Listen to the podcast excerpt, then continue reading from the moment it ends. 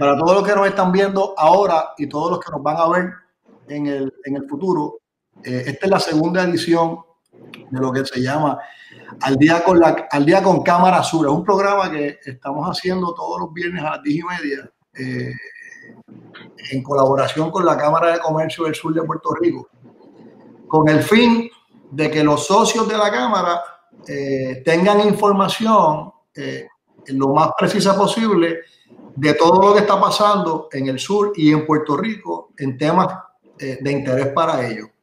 Eh, además de eso, vamos a estar eh, hablando y entrevistando a diferentes eh, colaboradores de la Cámara.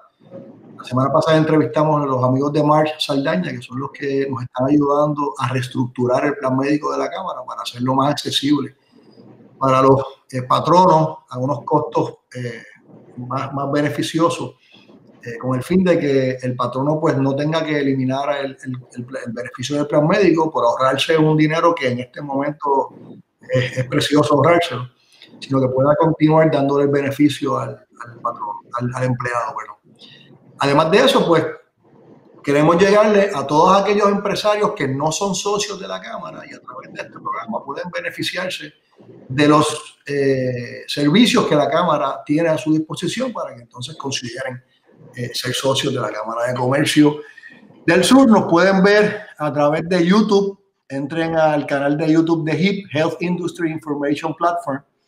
Eh, suena un poquito eh, raro porque es de salud, pero tenemos temas de interés, pero vamos, todo, todo es cuestión de colaborar con todo, con todo el mundo. Y a través de la página de Facebook, que es la que están accesando ahora mismo. Y hoy nos complace mucho tener a nuestro amigo, el ingeniero Oscar eh, Misla Villalba, presidente CEO de Ciracet. Eh, Ciracet es una empresa netamente puertorriqueña, eh, una empresa que se ha ganado el respeto de todos los componentes de la industria de salud, los proveedores, por su servicio y su, el buen manejo de lo, que, de lo que hace. Oscar, buenos días, bendiciones, ¿cómo estás?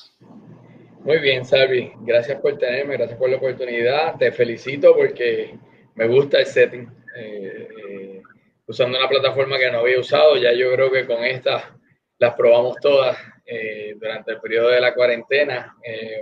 muy oportuno porque me gusta mucho para este tipo de escenario. Así que te felicito y gracias por la oportunidad.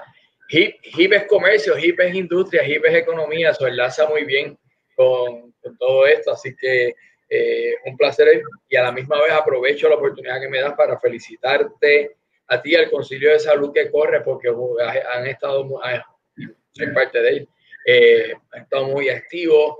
Aprovecho también para felicitar a nuestro presidente, a Luis Alvarado, una labor espectacular que junto contigo y los demás directores de la Cámara han hecho en este periodo específico, que es un periodo de salud y economía pues, pues ha, habido que buscar la forma de mantenerse activo, de llevar el mensaje, de insertar el mensaje del sur a nivel nacional y, la Cámara del Sur lo ha hecho. Así que en ese sentido, pues, pues mis felicitaciones y mi agradecimiento porque hacía mucho tiempo, eh, eh, llevo mucho tiempo en la Cámara desde que el amigo Julio Colón me invitó y después con el GSE pero, pero, pero con, con Luis eh, eh, se han hecho ahora unas cosas eh, aún mejores todavía más y, felicito a Luis por el trabajo que está haciendo y como te dije, a ti también, a los demás directores.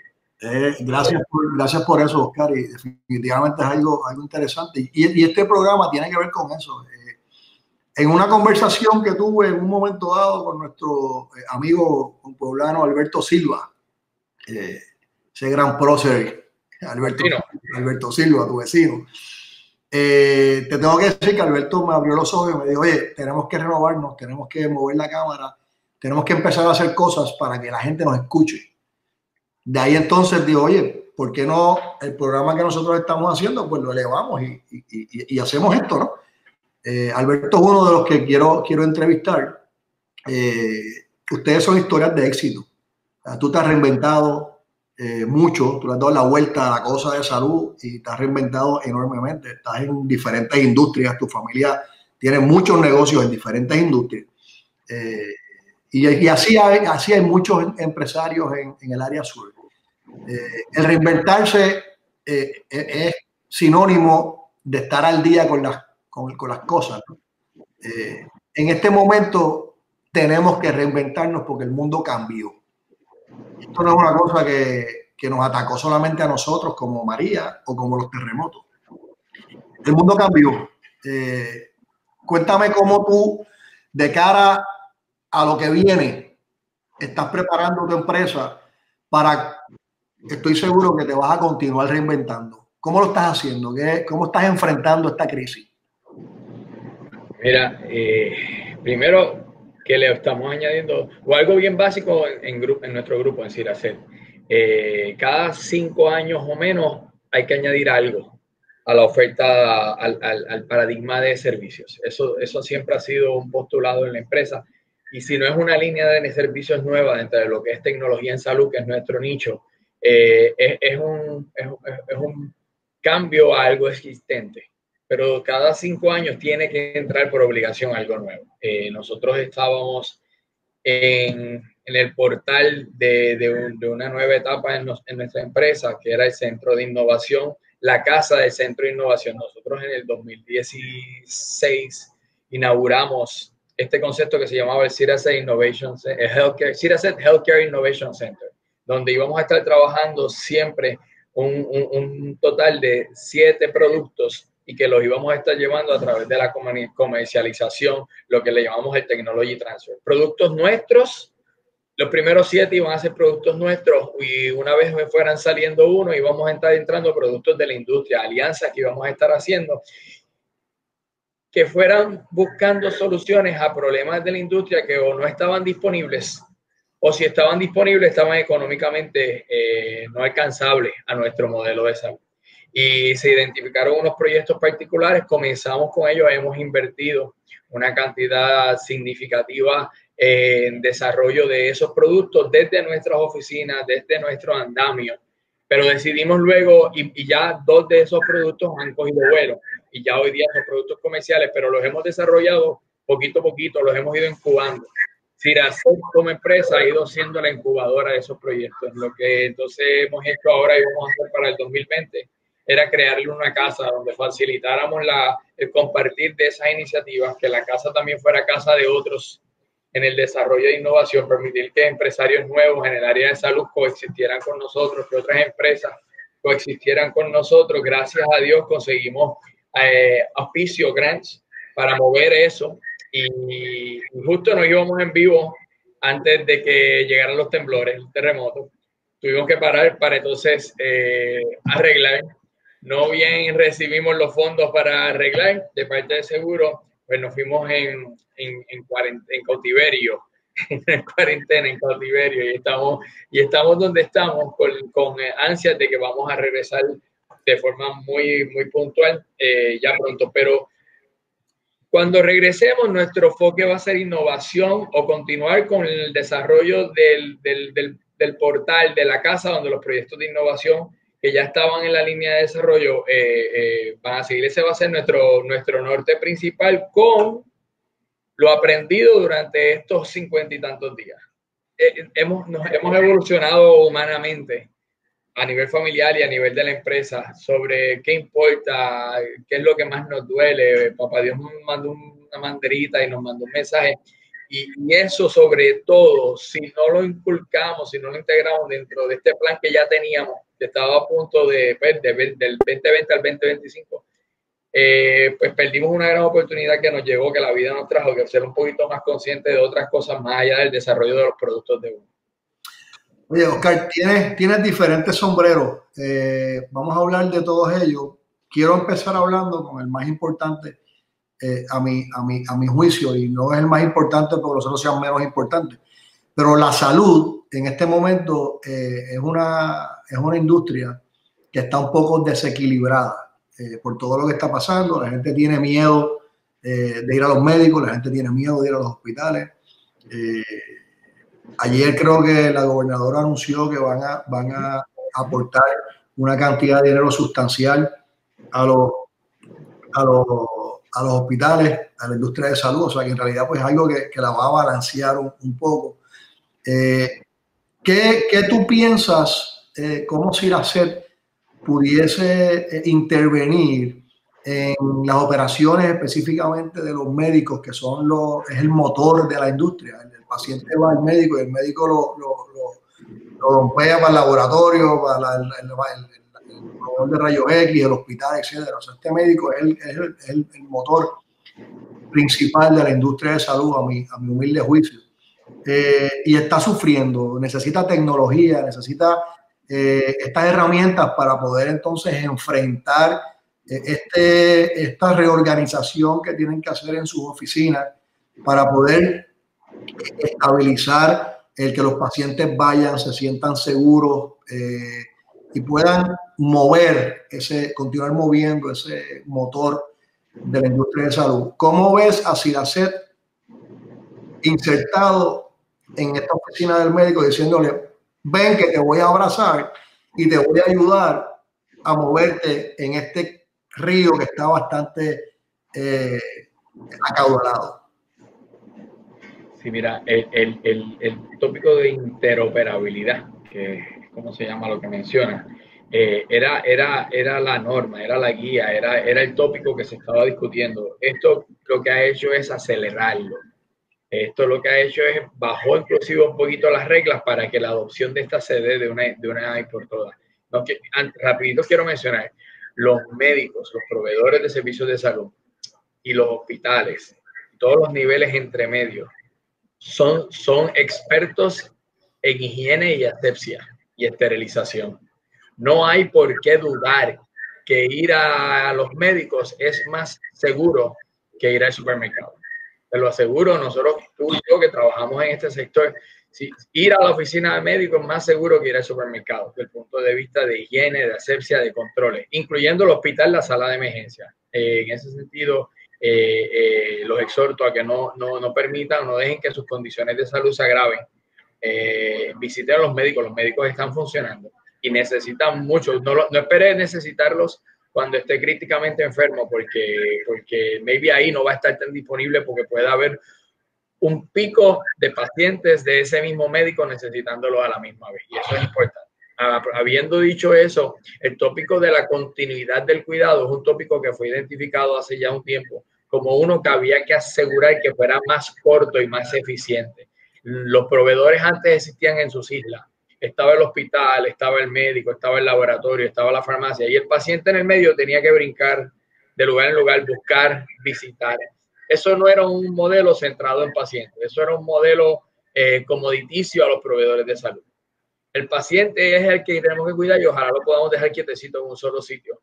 Eh, la tecnología permite un tanto eso. Entonces, iniciativas como las que estás trabajando, como las que estás trabajando otros, definitivamente como las que estamos trabajando en hacer, lo que buscan es romper las barreras y entrelazar a los proveedores desde su lugar de servicio para que la continuidad del mensaje, del cuidado de una sola persona, pues sea una en, en red, en network, donde distintos actores conozcan la información del actor anterior para que sepan de una forma más precisa qué hacer con este paciente. Y esos actores son el familiar, el paciente mismo, el familiar, el cuidador, la farmacia, el laboratorio, el médico de cabecera, el especialista que recibió la consulta, el hospital que lo trabajó, la aseguradora, los, jugadores, ¿verdad? Y en ese sentido estamos trabajando de lleno para que la información fluya. La aseguradora lo quiere, el hospital lo quiere, pero más importante es que el médico lo pueda manejar con su paciente en ese encuentro. Y nosotros estamos trabajando no solamente para ayudar a que las bases de datos se conecten,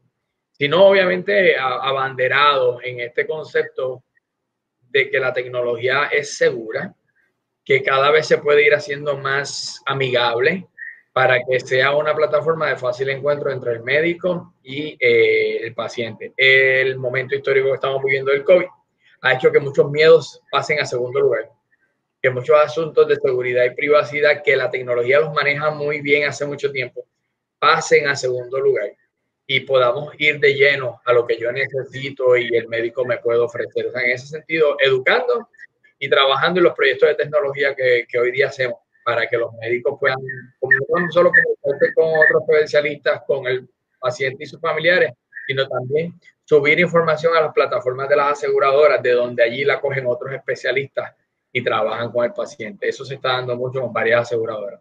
Eso que me, está, eso que me estás hablando eh, Oscar, tiene mucho sentido con lo que nosotros estamos haciendo con nuestra plataforma. Y el, el fin común que estoy viendo, la sinergia que estoy viendo eh, con lo que me estás hablando y con nuestros proyectos, es que estamos buscando hacerle la vida más cómoda al médico y al paciente de cara a que el médico no va a poder atender la cantidad de pacientes que atendía antes de la pandemia por los controles de seguridad que tiene que tener en sus operaciones. O sea que ahora mismo eh, hay, hay pacientes que están esperando en, en, los carros a poder ser atendidos para poder, a, poder ser llamados para que suban a ver al médico a su oficina o puedan entrar. Eh, ¿Qué pasa? Que en la medida que nosotros eh, podamos identificar tecnología, como la telemedicina, por ejemplo.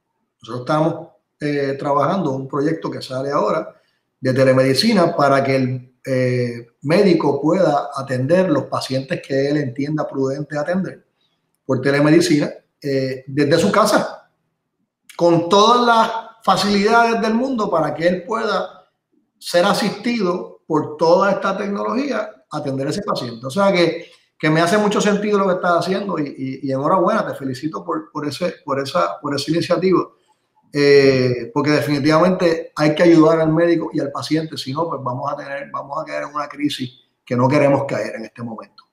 Mira, lo, lo, lo importante en un encuentro médico es la historia detrás del encuentro.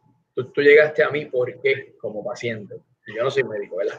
pero, pero, pero que, que, el universo de tu, de, de, el collage de tu, de tu data clínica, del, de este momento particular y el histórico, tu perfil histórico. Muchas veces esa, esa información no, es, no está disponible, accesible a la mano. Eh, eh, y eso es un reto del uso de la tecnología si no está interoperando, integrada con otras cosas. Porque normalmente llegas a mí, te, te preparas, yo busco el récord, si el récord eh, no lo tengo, pues entonces se crea un problema la telemedicina y el uso de tecnología para encontrarnos con el paciente va a llegar a su nivel de estabilidad a la medida que podamos tener información histórica del paciente accesible en el momento de encontrarlo.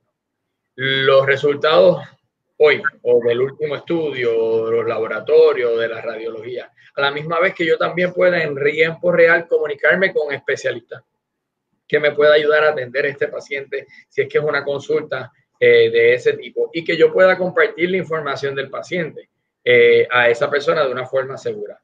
Al final de todo eso, que yo pueda, sin tener que estar haciendo una entrada, dos entradas, tres entradas de la misma data, que yo pueda coger eso y de una forma organizada usarla para facturar. El gran reto que han tenido los médicos durante todo este periodo de la cuarentena del COVID ha sido poder facturar. Y hay mucho escrito, mucho escrito, mucho escrito, de que qué bien hemos brincado un poquito en Niagara en bicicleta haciendo un poquito de videoconferencia por Zoom, que no es encriptada, eso no es segura, eh, eh, eh, que es un aspecto que hay que tomar en cuenta.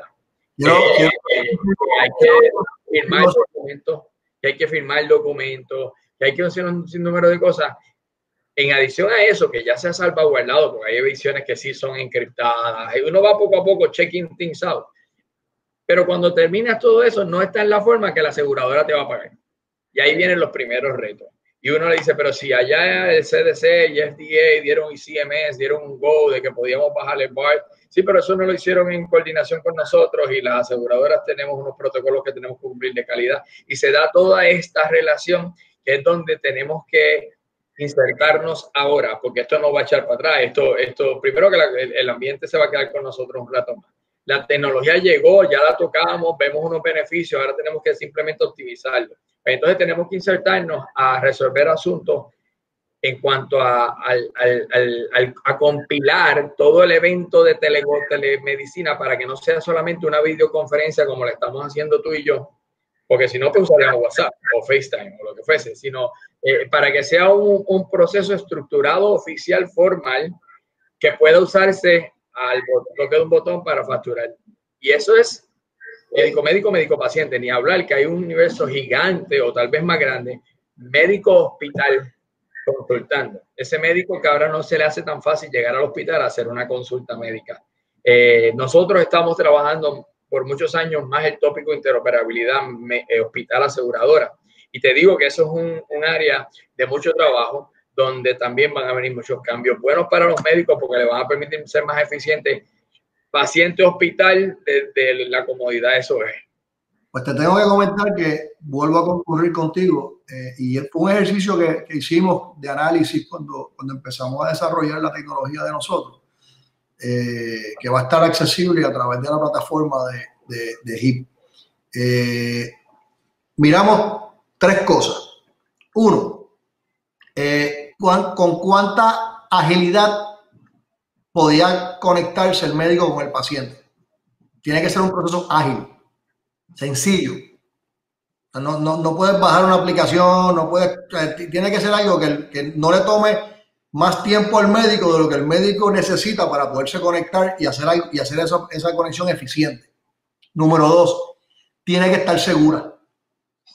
Tiene que hacer un proceso seguro eh, encriptado de punto A a punto B para que toda la información que se pueda transmitir ahí sea una información eh, eh, que esté protegida.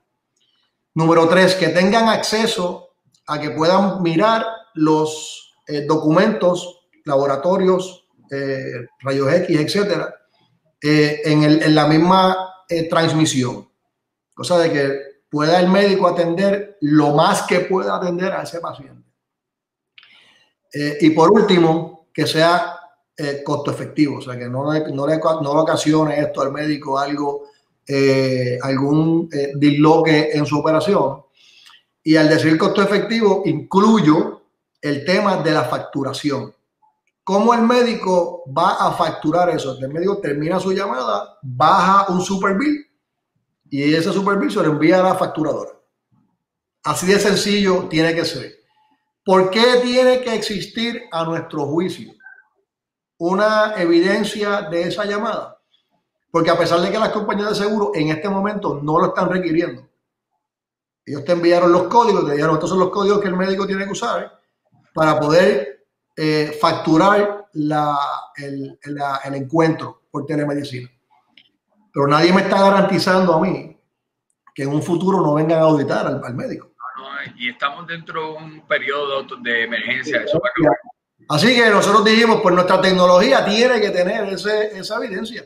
Lo que no te da WhatsApp, lo que no te da FaceTime, lo que no te da esto que estamos utilizando. O sea, cuando venga la compañía de seguro a tu puerta a tocar y decir, doctor, vamos a, auditar porque usted me está facturando 200 telemedicinas al, al mes, eh, deme la información para saber si usted en realidad está haciendo esa. Eh, pues no tengo nada porque es que es por. Pues, ¿dónde estamos? Y no se dejen engañar eh, de que estamos actuando de buena fe. Para información de todos los que nos están viendo, el gobierno federal pierde alrededor de 20 billones de dólares al año en fraude. Y uno de los fraudes mayores es facturar por servicios que no se ofrecieron. O sea que no, no les quepa duda de que vengan unas auditorías porque es bien fácil facturar una telemedicina. Es un proceso Sencillo. Es un proceso sencillo. Eso es lo que, que, tendemos a, a, pensar. Yo, yo, yo, obviamente, y, y, y esta plataforma es excelente para eso. Telemedicina es, es una palabra compuesta. Eh, y la segunda es bien impresionante. Eh, eh, la parte de tele, llevamos, llevamos años con ella. esto que tú y yo estamos haciendo es una teleconferencia. Correcto. yo hablar de salud contigo eh, sigue siendo una teleconferencia. No estamos haciendo telemedicina porque ni tú ni yo somos médicos. Hablar, hacer telemedicina son otros 20 pesos. Eh, no es solamente que uno de los dos tiene que ser un proveedor y el otro tiene que ser un paciente, sino o, o consultando un caso, sino que el proceso es mucho más complejo que simplemente hablarnos tiene que haber una información que estamos eh, eh, discutiendo, tiene, hay una logística, hay, un, hay una cultura humana y todo, hay, hay, hay unos recipientes y unos, y unos emisores de una información. El, el, el, universo completo del proceso de hacer telemedicina no, no, no es ligero, hay, hay, hay que mirarlo en todos los aspectos. Eso es lo que te digo que, que este evento trajo, que es positivo. Este evento nos puso a abrazar este tópico ya, a brincar los primeros 100 metros de las vallas, nos encaminó en la carrera, vamos a encontrarnos con los retos, vamos a encontrarnos con los, los obstáculos, nos vamos a caer, nos vamos a levantar, va a haber un issue de, de adopción a nivel de los hospitales, a nivel de las aseguradoras, los familiares, porque ahora estamos en una época donde el paciente y sus familiares son dueños de la data, tienen acceso a ellos con el nuevo Cures Act, la transparencia tiene que ser total y, y eso incide en cómo vamos a desarrollar estas cosas. Nosotros estamos over the counter con las herramientas que hay en la mesa, como muchos médicos lo han hecho, montando algo, en el caso de nosotros, para las aseguradoras y los hospitales, que sea consono, primero con el análisis que se haga depurado de eso, y, qué es lo mejor para esta congestión humana de la telemedicina, que como te dije, no dijera. Yo estoy contento de que simplemente está pasando y hay muchos, muchos actores, gente muy capaz a nivel de proveedores, haciendo herramientas disponibles. Eh, en el caso de nosotros, que, que estamos en un rol más bien de verlas todas y ayudar a que todas se interconecten, pues, pues, nos gusta mucho porque sabemos que la clase médica y los proveedores, incluyendo los hospitales también, van a poder eh, brincar más rápido en, esta, en ese tren. Así que en ese sentido, va a incidir en la economía de Ponce positivamente, de la región sur, perdón. Qué bueno que, qué bueno que me, me, das el pie forzado para, para, movernos a este otro tema. Vamos a hablar un poquito de, de, de lo que estás haciendo. Ya eh, quítate el sombrero de, de, empresario, aunque es una empresa que estás dirigiendo, pero es más dedicado al, al, al, bienestar y representando a un pueblo como, como pueblo. Háblame de, de qué fue la chispa que, se te, eh, que encendió el deseo de convertirte en el apoderado dueño de los Leones de, Ponce, que no tiene nada que ver con tecnología, que no tiene nada que ver con salud, pero sin embargo le has metido todo el empeño y el esfuerzo del mundo sin tocar el tema del dinero que has metido en ese proyecto, eh, para poder representar a tu, a tu pueblo ante el mundo, porque no tan solo estás aquí, eh, has ido con el equipo a Torneo de las Américas, ¿qué se llama? O ¿Te has movido? ¿Qué, ¿Qué pasó? ¿Qué soñaste? ¿Qué, qué, qué hiciste? Bueno, pues, pues, pues, regálame un segundo y medio. Eso lo, lo, lo idóneo entonces es hacer esto, sí. qué bien, qué bien, qué bien. cuando abra la tienda, las van a poder comprar allí en la tienda de Plaza de las Américas. Qué bien, qué bien, qué bien. Mira, eh, se han vendido muy bien. Eh, eso, no, es el propósito del negocio, sino obviamente proteger. Eh, cuando en el 2016 el amigo Agustín Díaz, que en paz descanse, el licenciado Agustín Díaz me llama y me dice que ellos están transicionando eh, del equipo hacia otros nuevos proyectos y que habían pensado en nosotros para seguir las riendas del equipo. Eh, yo siempre le digo a todo el mundo, para correr el equipo de Ponce tienen que haber en, Ponce no menos de 150 mil personas eh, que quieran, que tienen la capacidad. Puerto Rico tiene 3 millones de coaches, de dirigentes. por lo que hay gente ese no era el propósito. Sin embargo, nosotros que nos gusta mucho el deporte, Jerry ha estado toda la vida envuelto como filántropo, como, como filántropo del deporte, auspiciando muchos jóvenes que ya hoy día inclusive algunos son parte del equipo. Eh, yo estaba en las categorías menores y era romántico, era simpático. Sin embargo, esa no era la razón. La razón principal era que el equipo de los Leones de Ponce, el producto de los Leones de Ponce, como, como en términos de poder de convocatoria, no, no había nada tan fuerte como eso.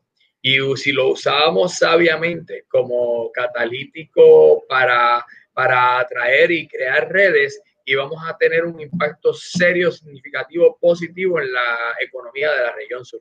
Y decidimos entonces, vamos a abrazar este proyecto, va a haber que hacer unas grandes inversiones de tiempo, dinero y como familia, pero si lo logramos, va a servir motor para resurgir económico, eh, social, cultural, entretenimiento y deportivo para la región sur. Y decimos, esa va a ser la misión del equipo, porque uno no controla si ganamos o perdemos, pero si lo hacemos, vamos a lograr con el equipo unas cosas distintas, además de ganar campeonatos. Y decidimos, la meta de este equipo sí siempre va a ser ganar campeonatos, pero si hacemos eso y no hacemos lo otro, fueron, fueron victorias eh, eh, livianas, no, no podemos hacer algo mejor. Y como familia, pues entendíamos que teníamos el drive, la energía, la, la locura pasional por esta ciudad, eh, que entendíamos que era lo correcto hacer y nada, le tiramos, eh, echamos el pecho al agua y, y, al día de hoy, gracias a Dios, hemos ido alcanzando los hitos. Primero nos pusimos, además de que la economía siempre es lo primero, a través del equipo y enlazar distintos proveedores.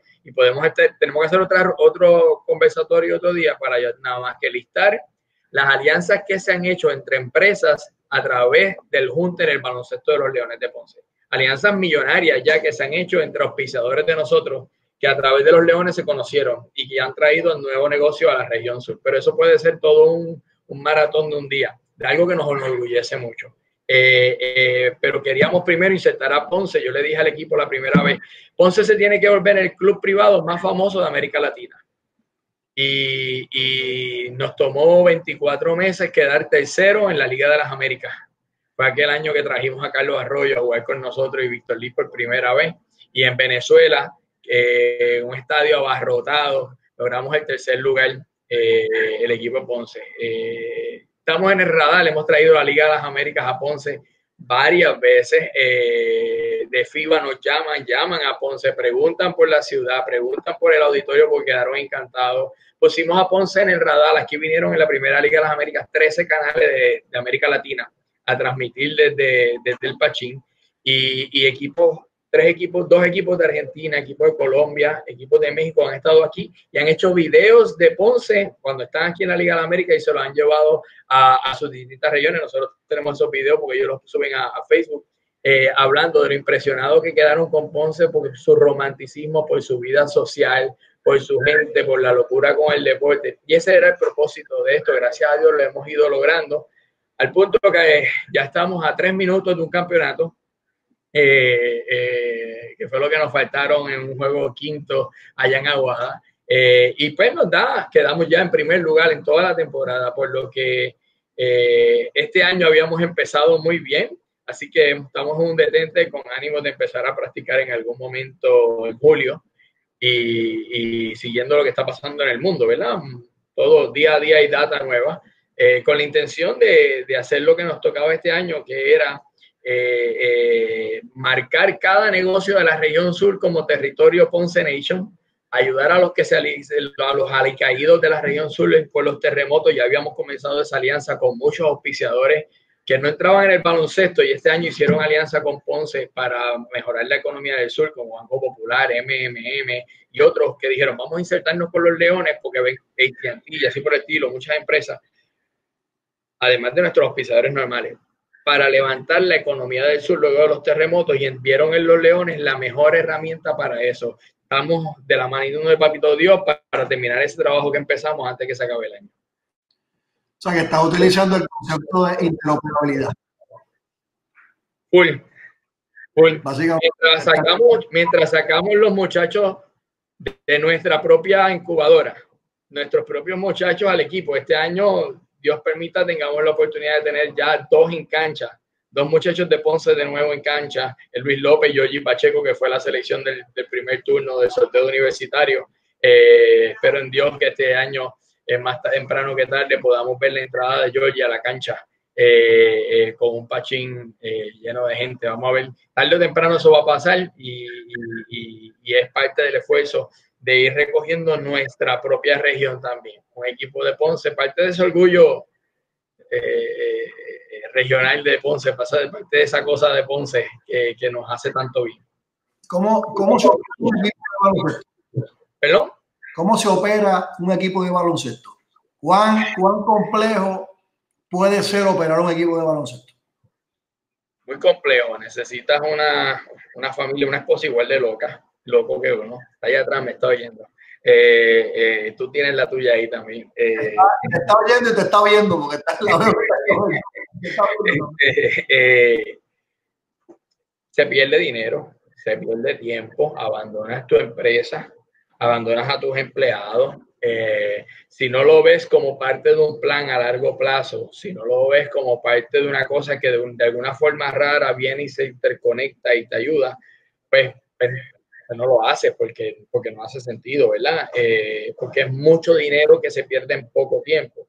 Entonces, pues, pues a veces uno está bien en el día a día y estas cosas pues te drenan. Y, y, eh, y, además de eso hay mucha presión. Hay, una vez cuando nosotros entramos, uno de los periodistas de la televisión nos dijo, ser dueño del equipo de Ponce es a veces más difícil que ser gobernador del país. Cuando la gente de Ponce se molesta, es peor que si tuvieras eh, a la gente de Puerto Rico toda molesta con alguien a nivel político porque, porque los fanáticos de Ponce son, son, son, son apasionados con el resultado de su equipo. Y aquí cuando las cosas no van bien, aquí llama gente a la casa y tocan la puerta. Y pues, esas cosas uno tiene que aprender a manejarlas. Pero te tengo que decir que hemos logrado como equipo, porque es una operación bien grande, bien grande. Mucha gente, obviamente la familia, pero tenemos gente que nos complementa muy bien, Gaby y, todo el grupo de trabajo, los coaches están activos en la operación. Eh, eh, eh, ya hemos llegado a un nivel operacional que está empezando a volverse eficiente. Hemos, hemos sellado todas las cosas y ya se opera como operamos nuestros negocios, muy digitales, mucha logística, por etapas, eh, eh, ya tenemos una tienda, eso nos diversifica un poquito los ingresos versus solamente una taquilla. Los, auspicios no son puro marcas enseñadas por todos sitios, son auspicios funcionales donde el que nos auspicia recibe algo de vuelta y lo puede cancelar y, ver el retorno de la inversión. Entonces estamos diciendo, en vez de auspicios, alianzas de negocio, negocios, contratos con las compañías donde ellos reciben algo de vuelta. Y ese hemos reestructurado toda la visión para que se haga un poquito menos difícil, menos, eh, menos asfixiante el proceso de mantener económicamente la operación. O sea, que le está, le está dando una vía al auspiciador para que tenga un retorno de ese auspicio. Bueno, ya en el Pachín hay cuatro restaurantes. Ahora habíamos empezado, habíamos, habían cuatro restaurantes allí en versus antes de simplemente que seguimos teniendo la empanadilla y los fritos la gente quería una oferta distinta. Nosotros teníamos café, café frappé, sliders, taco, paella, eh, cosas italianas, seafood. Habían toda una serie de concesionarios que, estaban allí. Para nosotros era importante que esa gente también eche para adelante. Eh, no era nada más que el equipo fuera una maquinaria eh, break-even, sino que sirviera de plataforma para eso. El último juego, antes de irnos al, al receso, fue una noche de galería y se vendieron más de dos mil dólares en obras de gente que pintó allí con música de background. la gente, la bodega Méndez auspició con unos vinos. Entonces se está creando, es un entretenimiento de 5 a 9 que no había en la ciudad antes. y la gente, pues ganamos o perdimos, no sé, pero la pasé espectacular. Grandes artistas vienen. Entonces, pues esa plataforma es distinta simplemente llegar a un juego de baloncesto. Y eso es lo que ya hemos logrado en Ponce y los demás equipos están muy conscientes que eso se ha hecho así y están en esa dirección buscando. Por eso estamos viendo ahora artistas entrando al deporte. Ya nos enteramos que Yadier Molina compró el 55% de las acciones de, los vaqueros de Bayamón. Se habla de que eh, el hermano Dosuna juega con los cariduros de Fajardo y Osuna está muy pendiente allá. Hay un grupo relacionado al a la promoción de Bad Bunny en San Germán. Y así están todos, obviamente, todos los equipos buscando enlazar el deporte con el entretenimiento. Y es porque se han hecho las cosas en la dirección correcta. Toma mucho tiempo, pero vuelvo, esto se hizo no por ver baloncesto, aunque nos encanta y ganar campeonato es la mejor emoción, pero porque hay un propósito económico, social, de cultural y de entretenimiento para la gente de Ponce y del Sur. ¿Cómo, cómo ves todo este, eh, del deporte eh, de cara a, lo que estamos eh, pasando con, el, con la pandemia? Ya, lo que te pasó, te pasó. Vamos al futuro. ¿Cómo ves? Se va a jugar. Eh, nosotros esto nos cogió al principio de la temporada y teníamos todo el año. nosotros vamos a jugar. El formato es lo que estamos en discusión, pero te miento si te digo que no estamos esperando las próximas cuatro a seis semanas, porque el mundo completo está pendiente a ver qué va a pasar las próximas cuatro o seis semanas. FIBA está pendiente, las ligas del mundo empezaron a calentar motores por si acaso se mantiene la línea en, en, la dirección que va, que en algún momento en el verano hay mejores tratamientos y convierte esto de una condición crítica a una condición tipo como el flu. Eh, la data de las próximas seis semanas le va a decir a todo el mundo cómo es que vamos a correr. Y la misma NBA ya lo dijo, yo voy a esperar a mitad de junio. Empiecen a practicar con mucho cuidado y en junio decidimos. La liga más poderosa del mundo es la de fútbol de Europa y la NBA. Nosotros ponernos a crear unos modelos ahora mismo nosotros, cuando no nos toca, porque estamos, tenemos mucho tiempo todavía disponible, y ellos que ya tienen obligados que arrancar eh, ellos van a salir con una solución que porque vamos a reinventar la rueda. Si por casualidad, por alguna razón que no preveo, ellos decidiesen, las ligas más poderosas del mundo, tanto FIBA como la NBA, FIFA como la NBA y así por el estilo, decidiesen cancelar de alguna forma, nosotros entonces, pues vamos a hacer nuestro plan nacional de cómo vamos entonces a manejarlo, pero, pero desarrollar uno completo para después tirarlo, porque, porque las cosas se resolvieron de una forma más fácil pues no es necesario ahora mismo, vamos a esperar a, junio. Nosotros tenemos hasta agosto para tomar la decisión. Yo preveo que vamos a jugar. Yo preveo que vamos a jugar. Aquí es más bien el, es el protocolo de salud. O sea que estaría, eh, eh, jugando a la par con el béisbol invernal, que empieza, se supone que empiece eh, ahora, ¿no? En, en, octubre que empieza la, la, la pelota y es un tópico cada mes de mayor interés en Puerto Rico. Ojalá en Ponce tengamos el problema, que está, ojalá en Ponce llegue el momento que tengamos el problema de que tenemos que ir a ver tres deportes a la vez, baloncesto, voleibol femenino y pelota. Sí, yo creo que, yo creo que sí, porque también...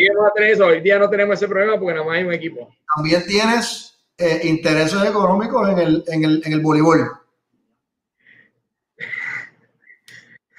Loco, eh, de verdad que te, te, te, tiras, te tiras unas maromas, pero eso, de, eso se, de eso se trata el empresarismo, o sea, arriesgarse. O sea, tu, tu vida, eh, la vida del empresario, eh, y, van a ver otros empresarios que vamos a estar entrevistando en este, en este programa, se trata de riesgo. El que no asume riesgo, eh, pues se, se, atrinchera en un, en un concepto más eh, de estar más, más tranquilo y menos, menos este, eh, ajetreado.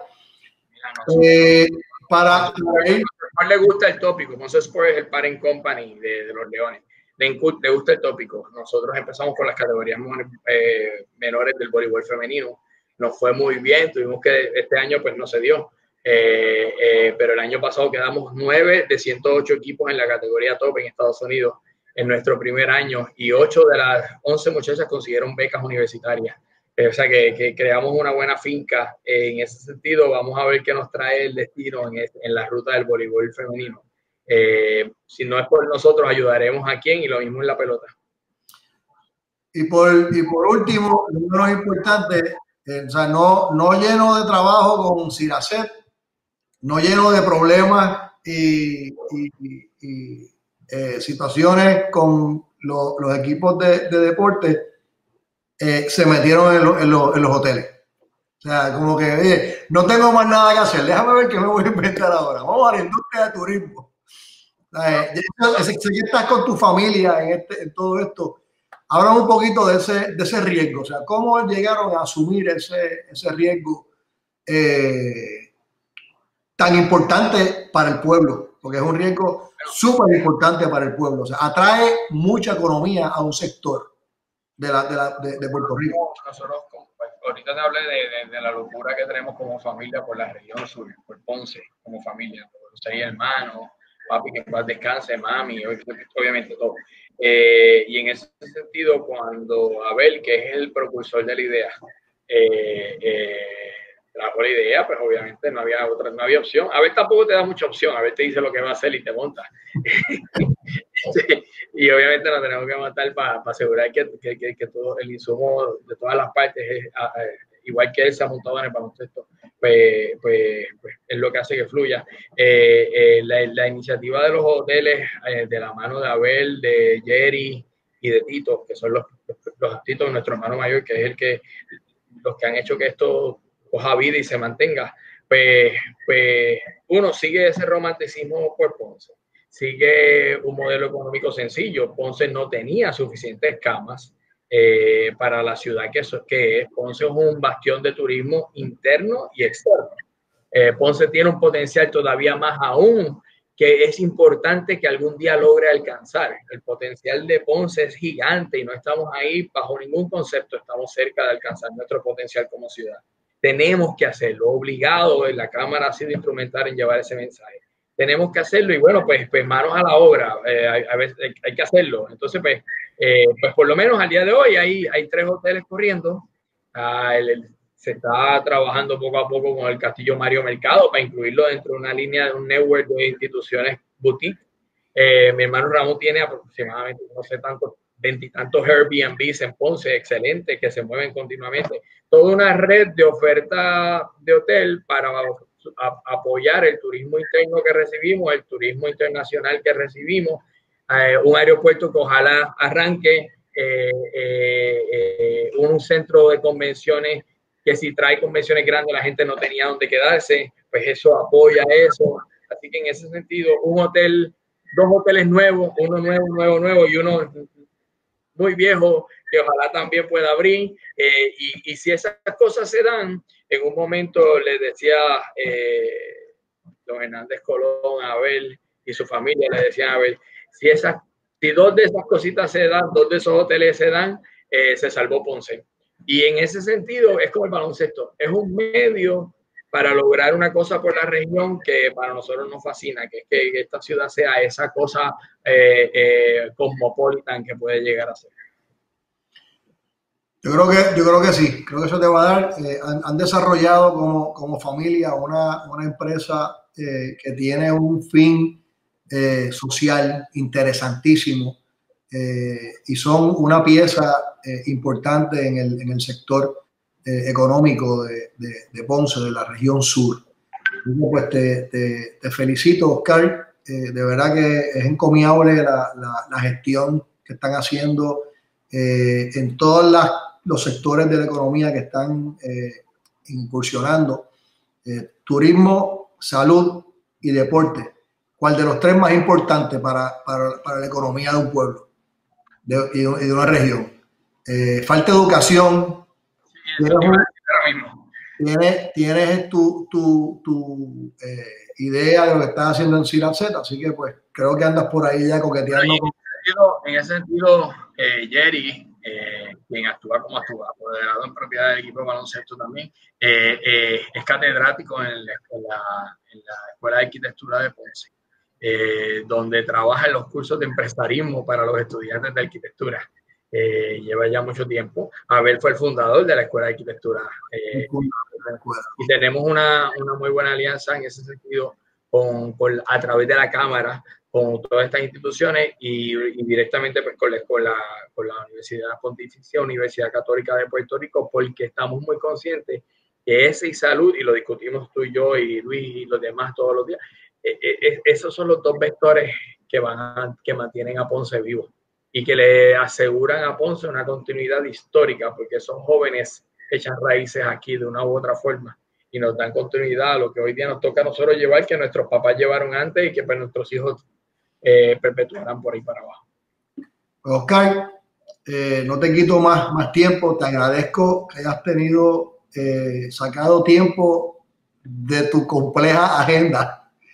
La casa para poder este, eh, hablarle a todos los que nos están viendo y los que nos van a ver eh, quién eres tú, lo que estás haciendo y, sembrarle la curiosidad a la juventud de que todo lo que tú te propones hacer en la vida lo puedes lograr. Simplemente tienes que tener disciplina y tienes que eh, formar un equipo de trabajo que te ayude. Bien lo dijiste ahorita. Haber vino con la idea tienen que montarse. Eh, tú viniste con la idea del baloncesto, tienen que montarse. O sea, eso que ustedes tienen como, como, como familia una empresa donde todo el mundo se apoya y, y esa es una de las claves del éxito de un empresario. Tiene que haber un equipo de trabajo detrás de una idea. Las grandes ideas no se mueven solas. Las grandes ideas se mueven con gente que las, que las crea y gente que las apoya y las echa a caminar. Así que con esto creo que, que cerramos el. Salvi, Papá Dios, agarradito Papá Dios y la familia. Nosotros, eh, eh, cuando todas las ideas se ponen, después tú dices, ¿cómo es que está funcionando? Porque a veces es que hay unos que tienen buenas ideas, pero está detrás la gente que hace que funcione. Tú y yo de eso, sabemos mucho, porque eh, eh, la, están las, eh, las jefas detrás de nosotros haciendo que toda la maquinaria funcione y a veces nosotros detrás de ella, pero es una cosa justo. La clave del éxito, en adición a la educación y el drive, papito Dios agarrado de las manos, porque si no, uno no maneja estos momentos que estamos pasando. La familia, eh, eh, mami trabaja en estas cosas. Eh, Leslie, mi hermana, está detrás de la maquinaria junto con Nori todos los días, la cosa que la gente no ve. Así que en ese sentido, el que hay que tener ganas de tirarse, pero tener una base bien sólida en eso. Esa sería la mejor recomendación para cualquiera. Pues gracias nuevamente a ustedes. Con esto nos despedimos. Eh, espero que tengan un excelente fin de semana. Que Dios me los bendiga, me los continúe bendiciendo. Quédense en su casa. Si no tienen que salir, quédense en la casa.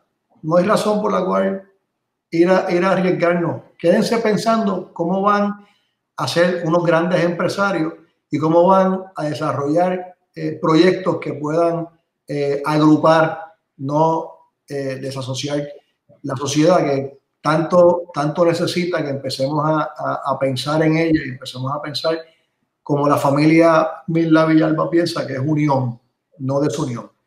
Así que que tengan un lindo fin de semana. Bendiciones, Oscar. Dios te cuide.